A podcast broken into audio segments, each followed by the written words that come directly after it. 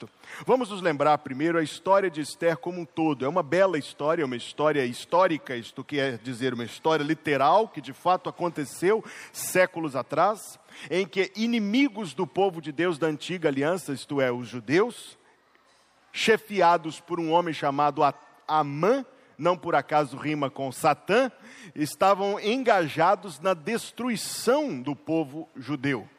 Deus, na sua misteriosa providência, colocou uma jovem judia como esposa do rei, do imperador dos persas, e ela pôde agir de maneira notável e triunfal na virada desta história que trouxe a preservação do povo judeu. É uma linda história, uma história belíssima, uma história digna da sua leitura e da sua meditação. Neste ponto da história em que nós estamos, capítulo 8, Esther já tinha desmascarado Amã perante o rei Assuero. Esther já tinha obtido livramento para si mesma, para o seu tio ou primo Mardoqueu e para os seus consanguíneos mais imediatos, a sua família, aqueles ao seu redor, já tinham escapado do perigo. Após ela ter obtido o seu próprio livramento, foi que ela foi segunda vez ao imperador para rogar agora não por si, mas pelo seu povo. E para suplicar, ela, eu quero enfatizar isso no começo da minha mensagem, já estava livre, mas pesava sobre o seu coração que outros a quem ela amava, os seus consanguíneos, os seus patrícios, seus compatriotas, não estivessem livres. Isso nos dá um pouco de luz quando nós lemos no versículo número 3. Esther se lançou aos pés do rei e chorou e suplicou que revogasse a maldade de Amã o Agagita e o intento que tinha projetado contra os judeus. E estendeu o rei para Esther o cetro de ouro. Então Esther se levantou e pôs-se em pé perante o rei e disse, versículo 5: Se bem parecer ao rei, e se eu achei graça perante ele, este, e se este negócio é reto diante do rei, e se eu lhe agrado aos seus olhos, escreva-se que se revoguem as cartas concebidas por Amã, filho de Amedata, o Agagita, as quais ele escreveu para aniquilar os judeus que estão em todas as províncias do rei. E então o versículo que nós lemos: Pois como poderei ver o mal que sobrevirá ao meu povo? E como poderei ver a destruição da minha parentela? A lição, irmãos, que eu quero colocar diante de vocês pode ser traduzida numa simples afirmação: não era suficiente para Esther estar somente ela salva. Não era suficiente para ela. Ela estava interessada na salvação do seu povo. Aprendamos isto, pratiquemos isto. Não deve ser suficiente para nós estarmos somente nós salvos. Não devemos estar descansados somente em nossa própria salvação ou somente em nossa própria salvação e de nossos filhos, que seja o que talvez nos doa mais no nível pessoal.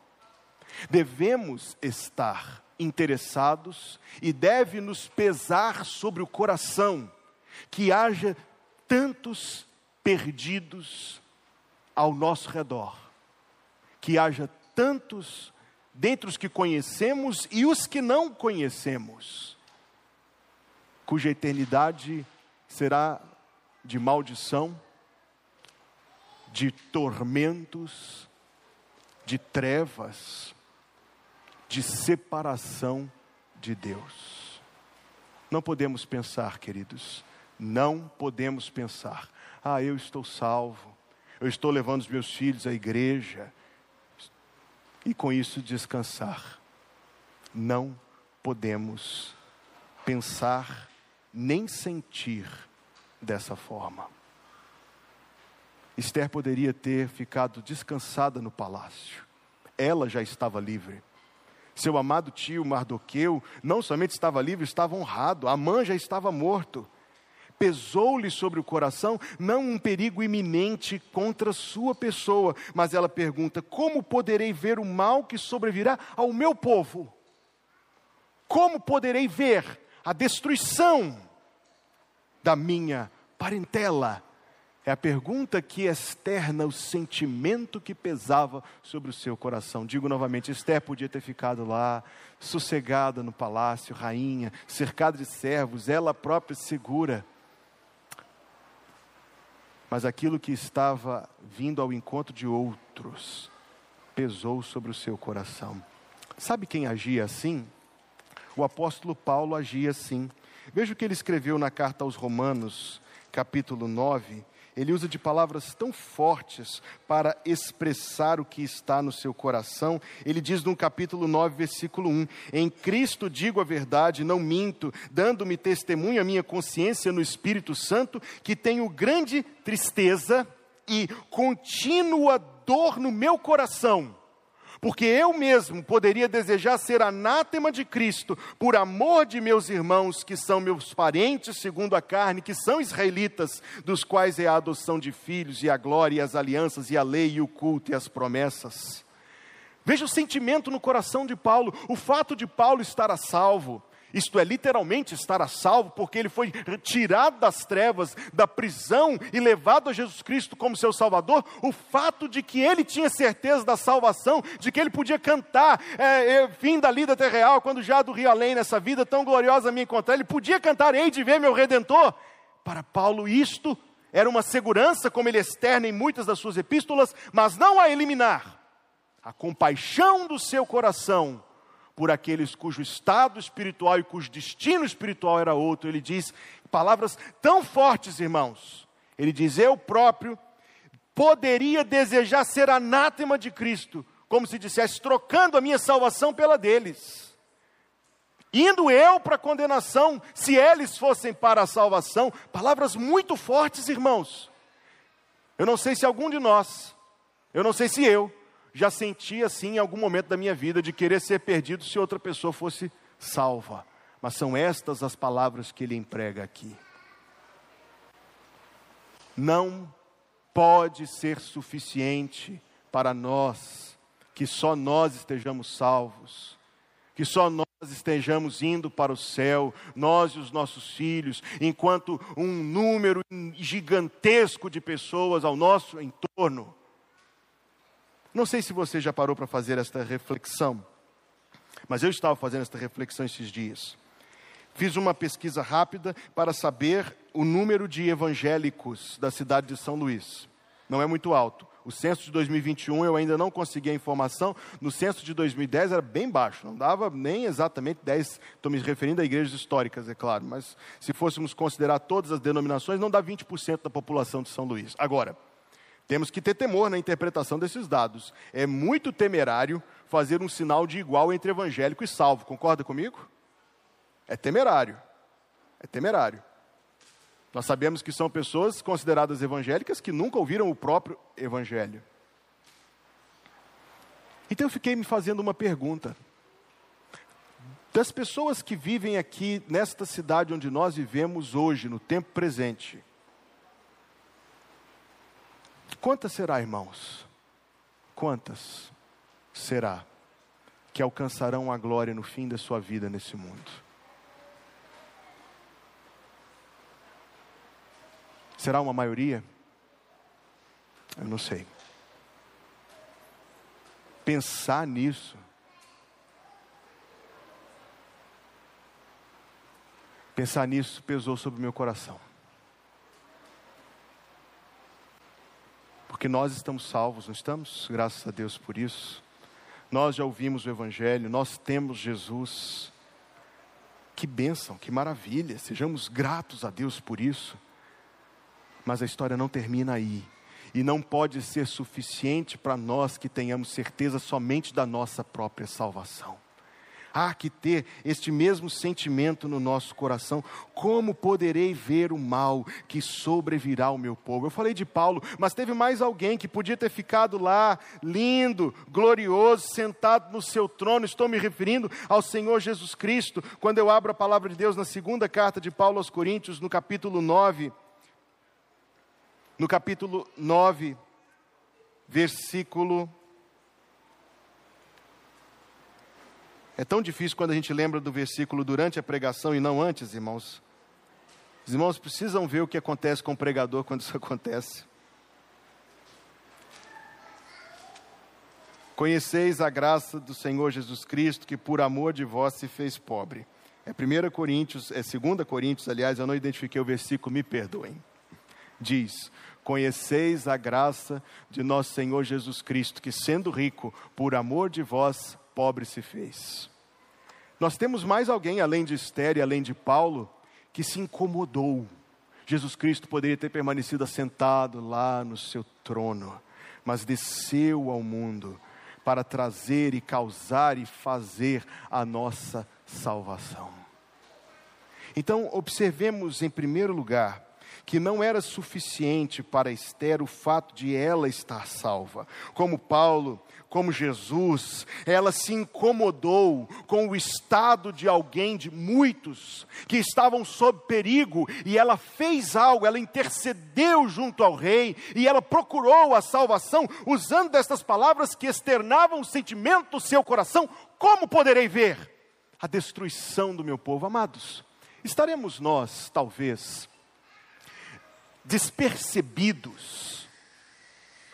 Estaremos nós talvez despercebidos do estado espiritual, do tempo do qual nós vivemos, no qual nós vivemos, das pessoas com quem nós convivemos. Eu vejo em nossos dias a perfeita descrição do que está em Provérbios capítulo 30, versículo 11. Você vai querer anotar essa referência. Há uma geração que amaldiçoou o seu pai e que não bendiz a sua mãe. 30, 12. Há uma geração que é pura aos seus próprios olhos, mas que nunca foi lavada da sua imundícia. 30, 13. Há uma geração cujos olhos são altivos e cujas pálpebras são sempre levantadas. Há uma geração cujos dentes são espadas, cujas queixadas são facas, para consumirem da terra os aflitos e os necessitados dentre os homens. Como pode ser que este homem que viveu há 13 mil anos atrás descreveu o nosso tempo com tanta exatidão? Não é isso o tempo no qual nós vivemos, irmãos? Filhos que amaldiçoam seu pai e não bendizem a sua mãe. Isto é uma, uma qualidade, não, um defeito terrível do nosso tempo. Uma geração que é pura aos seus próprios olhos. Sim, quantas justificativas nós temos para os nossos próprios pecados, explicações, racionalizações, relativizações, mas que nunca foi lavada da sua imundícia. Uma geração cujos olhos são altivos as suas pálpebras estão sempre levantadas. Isto é um jeito poético de a Bíblia sondar o orgulho no coração humano e mostrar o quanto o coração humano é capaz sempre de praticar esta mesma coisa tão abominável aos olhos de Deus: o orgulho, a vanglória, a empáfia, a arrogância, a soberba.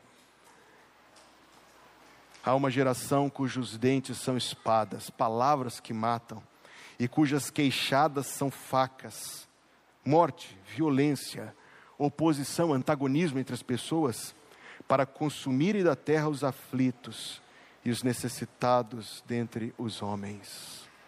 Esther estava preocupada com um perigo menor do que o perigo que nós temos que lidar, mas ela estava mais preocupada do que nós estamos. Qual era o perigo que Esther estava intercedendo em favor do seu povo? Era o perigo da morte do corpo. Mas o Senhor Jesus Cristo disse: Não temais aqueles que podem matar somente o corpo. Ele está se referindo a governantes, a poderosos desse tempo. Ele disse: Temais antes, temei antes aquele que, tendo matado o corpo, pode atirar a alma no inferno. E não é de Satanás que ele está falando. Esther estava mais perturbada por um perigo menor, enquanto nós estamos mais descansados diante de uma realidade muito mais terrível. Novamente, Provérbios, capítulo 24. E eu quero que você guarde este versículo com você. Se tu deixares de livrar os que estão sendo levados para a morte, e aos que estão sendo levados para a matança. Se disseres, 24, 12, eis que não o, não o sabemos, porventura não o considerará aquele que pondera os corações? Não o saberá aquele que atenta para a tua alma? Não dará ele ao homem conforme a sua obra? Charles Spurgeon, numa de suas eloquentes mensagens, disse: Se é para o inferno que os perdidos vão, que eles tenham de passar por nós para chegar lá, que eles tenham de passar por cima de nós, melhor dizendo, que eles tenham de passar por cima de nós para chegar lá. Mas na realidade, o que acontece é que a gente canta os nossos hinos, a gente lê a nossa Bíblia, a gente talvez se preocupe se os nossos filhos, bem, se os nossos filhos são salvos é uma preocupação, ou se eles estão se comportando direitinho, até porque as duas coisas, pensamos superficialmente, são mais ou menos parecidas. Se ele está indo ao culto, se ele está cantando, se ele está indo a EBD, a realidade é que nós fazemos estas coisas e chegamos e entramos em casa cantando: Havemos de colher, havemos de colher. E ouvem os nossos cânticos.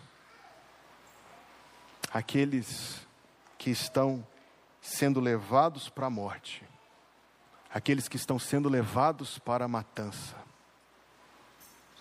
E o que Deus esperaria de nós, queridos, é primeiro de tudo compaixão intercessão e que fizéssemos algo, pelo menos uma tentativa, de que alguém que não conhece o Senhor venha a conhecê-lo. Esther não ficou indiferente. A rainha Esther não ficou indiferente. Poderíamos nós ficar?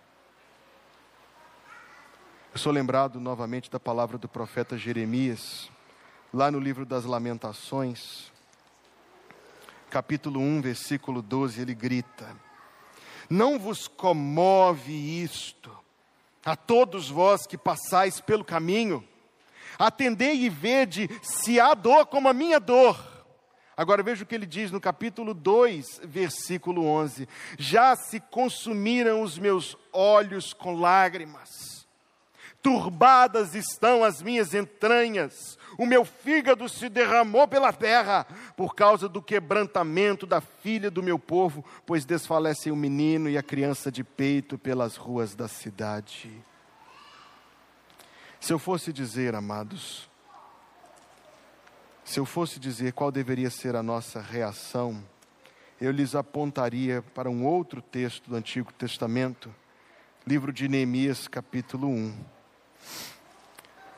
as palavras de Neemias, filho de Acalias.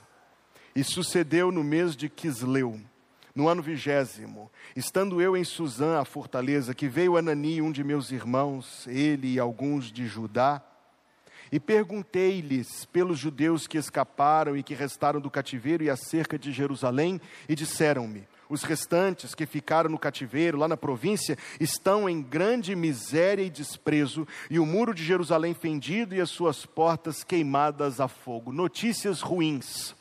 Notícias ruins que a gente recebe o tempo todo. Aliás, nós as recebemos com tal intensidade, com tal frequência, que parece que nós já perdemos até o, o senso do terrível que nós estamos vendo. Afinal, isso chega na tela do nosso celular. E nós passamos os vídeos que mostram coisas assustadoras. E nós assistimos coisas assustadoras. Mas depois de assistir coisas assustadoras, o vídeo seguinte, afinal, é um toque do seu dedo, o vídeo seguinte é engraçado, então você ri, e depois você volta para outra coisa terrível, e depois vem uma interessante, e você é julgado de lá para cá. E você para de sentir.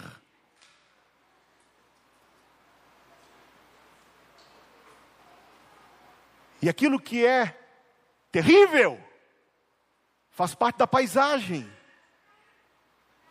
E a gente não sente, a gente se desliga, e a gente não percebe.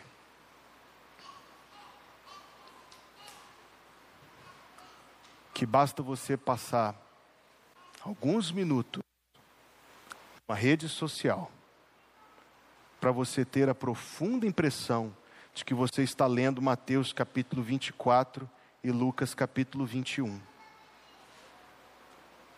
Se você não pegou a referência, é o discurso do Senhor Jesus Cristo sobre os acontecimentos dos últimos dias.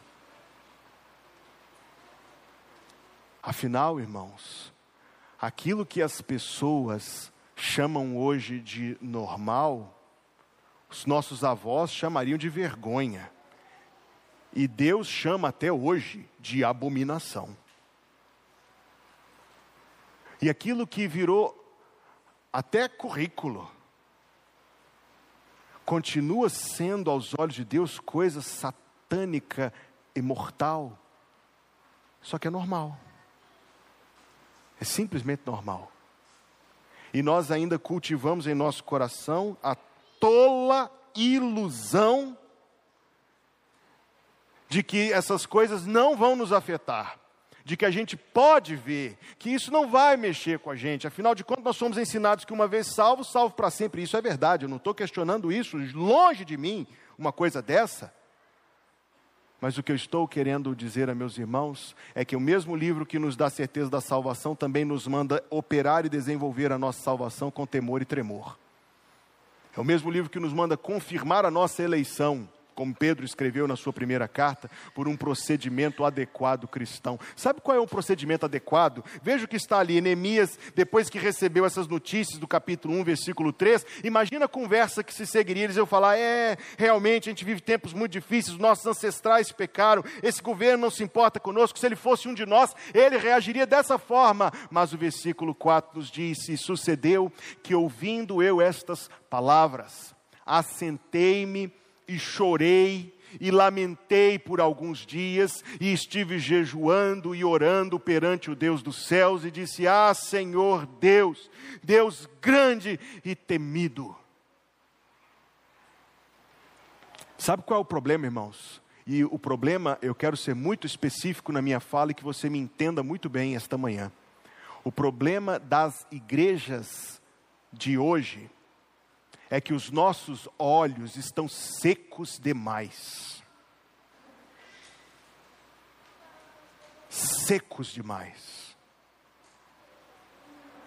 As coisas que deveriam pesar sobre o nosso coração não pesam.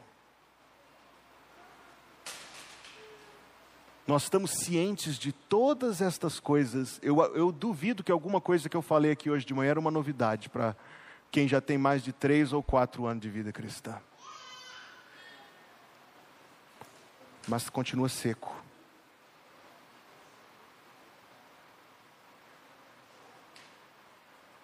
Nossas igrejas, que são igrejas bíblicas, que pregam a sã doutrina, e graças a Deus por isso, e disso nós não podemos nem iremos nunca recuar, em nome de Jesus, o povo de Deus diz: Amém. Nunca recuaremos da sã doutrina em nome de Jesus. Mas a sã doutrina não é o todo que Deus quer de nós. A sã doutrina é o fundamento do que Deus quer de nós.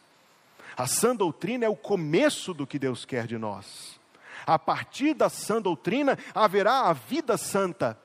A partir da sã doutrina haverá a intercessão, a compaixão e o resultado destas coisas que é a busca interessada a busca interessada por aqueles que nós conhecemos, mas que ainda não conhecem o Jesus que nós amamos.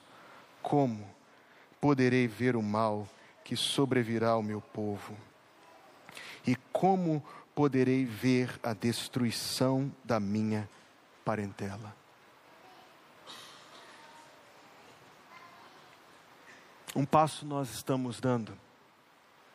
Domingo passado, no culto à noite, você recebeu um cartão. Se você não recebeu, procure lá na secretaria e pegue a sua cópia. Você recebeu um cartão e você foi encorajado a escrever o nome de algumas pessoas. Meu cartão tem o nome de sete pessoas escritas. Ele não está dentro desta Bíblia, porque essa não é a minha Bíblia diária. No meu cartão está escrito o nome de sete pessoas. Nós oramos na quarta-feira. Mas deixa eu te fazer uma pergunta muito pessoal. Você se lembrou de orar por eles ao longo desta semana? Preenchi um cartão bonito que a igreja me deu. Sabe que na segunda-feira eu achei cartão aqui no, no chão do salão de culto?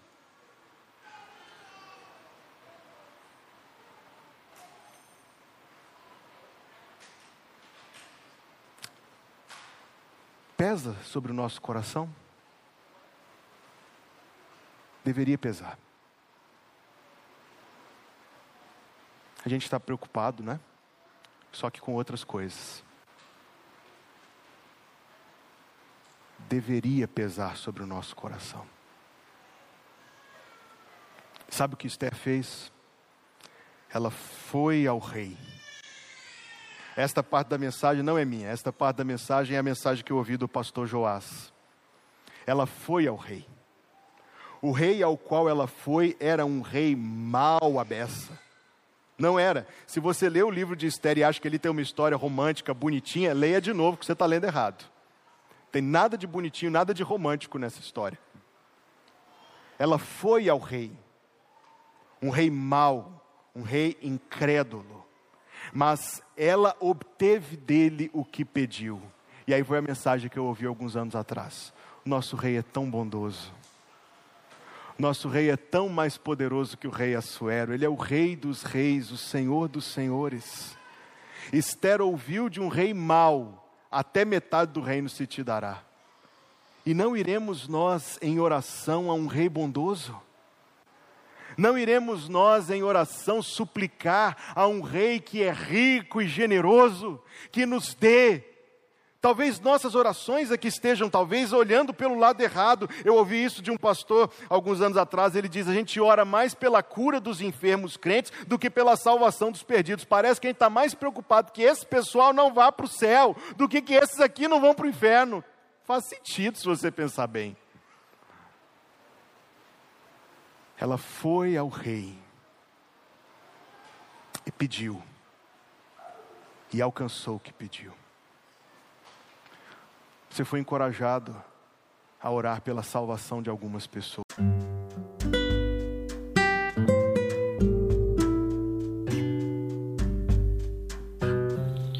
Obrigada por estar conosco. Volte sempre. A Igreja Batista Plenitude tem sempre uma mensagem de Deus para você.